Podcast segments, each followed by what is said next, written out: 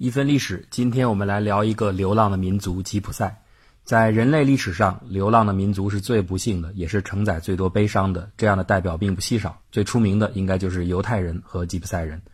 他们都经过了长时间的漂流动荡，也都体验了太多的侮辱和悲伤。然而，他们毕竟又有根本的不同。犹太人是有家难回，而吉普赛人则是无家可归。犹太民族经过千年流亡，始终不忘自己的民族宗教和信仰，只为回到那片应许之地。而吉普赛人自从流浪开始，便学会淡忘自己的来处和语言，完全进入所处的环境，却又刻意的若即若离。今天，我们就为大家介绍一下熟悉而陌生的吉普赛。提起吉普赛，我们比较固定和熟知的第一印象一定是流浪。的确，这个民族似乎从离开家园一开始，就注定了和居无定所的生活相伴。以至于连他们的名称都在四处流浪中被不同的人们称呼的五花八门。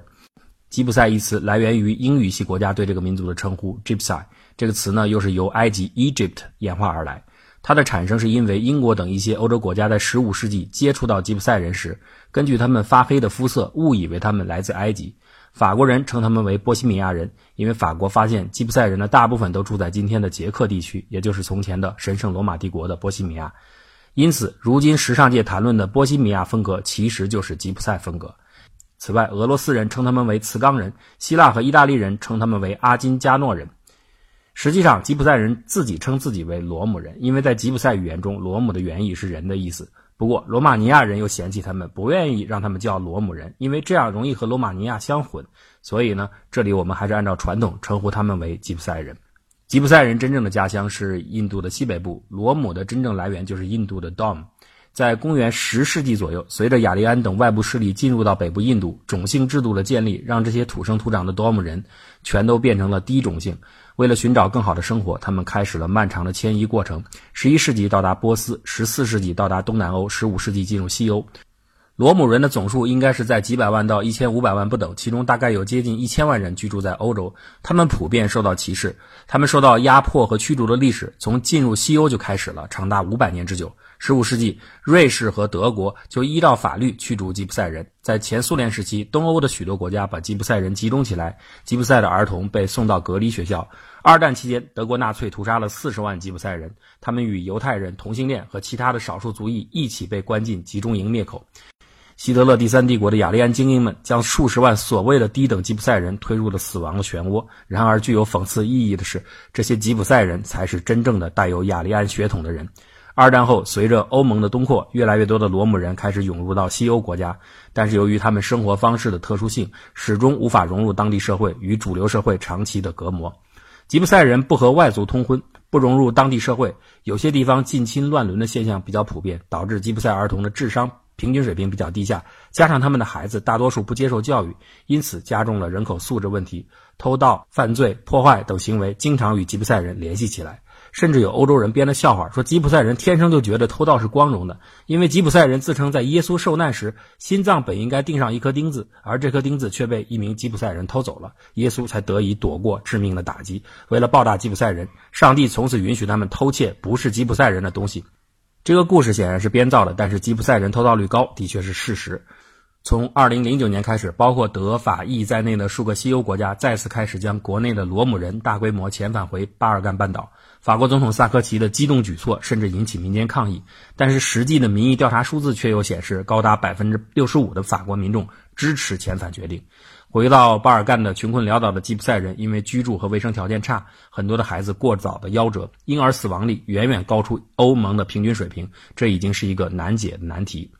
不过，在相隔遥远的中国人的感受中，欧洲的吉普赛人的光彩动人的一面似乎更加突出。他们生活流浪，充满浪漫和奇遇；他们能歌善舞，热辣奔放；他们神秘诡异，擅长预言；他们自由不羁，敢做敢当。我们的这些印象，正是看到、听到无数来自欧洲的诗歌、小说、电影、歌剧而产生，正是通过欧洲文化大师们一遍遍的塑造而感受到的，可谓其来有自。不过，公允的讲。这些光彩是在19世纪末、20世纪初西欧文化黄金时代的文化大师们，在浓浓的散发着荷尔蒙的创作激情下，和在当时对社会现实种种不满后，寻找再解构、再重建的反抗冲动下，寻找到的并放大的新目标而已。吉普赛人的野性叛逆、吉普赛人的底层地位、吉普赛人的秩序外的存在，都把他们推上了重塑的舞台中央。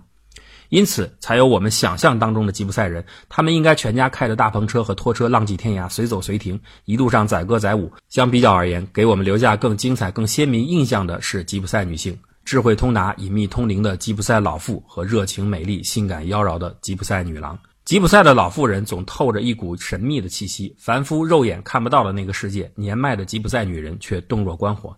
一八一五年，斯科特的小说《占星人》成功的开创了这个形象。书中塑造的梅格堪称完美。梅格这位吉普赛老妇在小说开头处就遭到了驱逐，但是她的预言和建议却贯穿全书，左右着主人公的行动和命运，表现出一种无处不在的统治力。梅格形象如此鲜明，以至于他的后来人们对吉普赛老妇的想象都以他为主要源泉。而著名诗人祭词后来写的《老梅格是个吉普赛人》这首诗，进一步继承和强化了这一形象。从此，上了年纪的吉普赛女人拄着拐杖，手里拿着塔罗牌，可以预知未来的能力就深入人心。如果你跟她关系特别好，她还会拿出水晶球让你一窥未来的模样。这个形象一直持续到现在。如果今天你到很多网上社区，包括我们中国的社区，都能看到一些人仍在关注吉普赛通灵的老妇的话题。他们使用塔罗牌洗牌切牌后，根据牌阵就能推算出很多关于来客的事情，据说是灵验无比。甚至你刚一进门，他就能说出很多关于你的事情，这在留学生群体当中流传很广。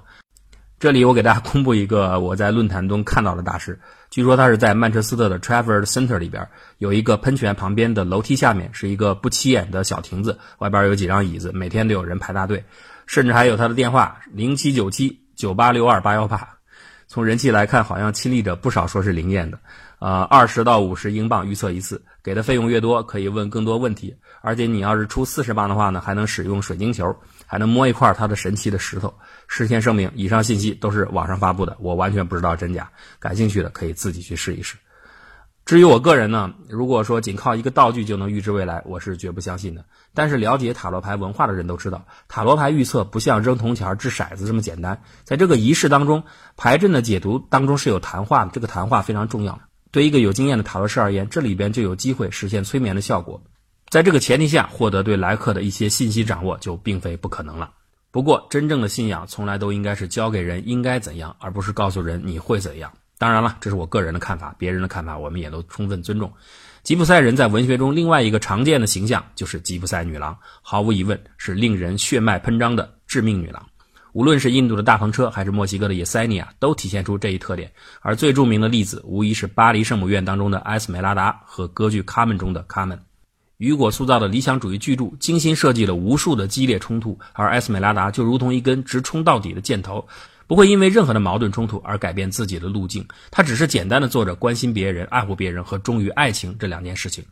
如果说起初这样的单纯行为只会被看作质朴善良，那么随着福比斯的背叛，随着克洛德的纠缠，惊天巨浪的动荡背景下，依然故我的埃斯美拉达突然间就展现出了最令人动容的坚定和执着。特别是面对主教的绞索时，他说出了那句名言：“我对你的厌恶胜过厌恶死亡。”这就成就了一个爱情至上、勇敢动人的吉普赛少女。而无比精彩的是，饰演埃斯美拉达的吉娜罗洛布里奇达本身就是一个风情万种的吉普赛女郎，她们形象的融合可以说天衣无缝，大家有机会一定要看一看。至于卡门，那是西班牙的骄傲，无论是梅里美的小说还是比才的歌剧。如果说文学创造的吉普赛女郎形象距离真实的存在有差别的话，那么卡门里的 Flamingo 却是真正的吉普赛的宝贵遗产，也是西班牙的国粹。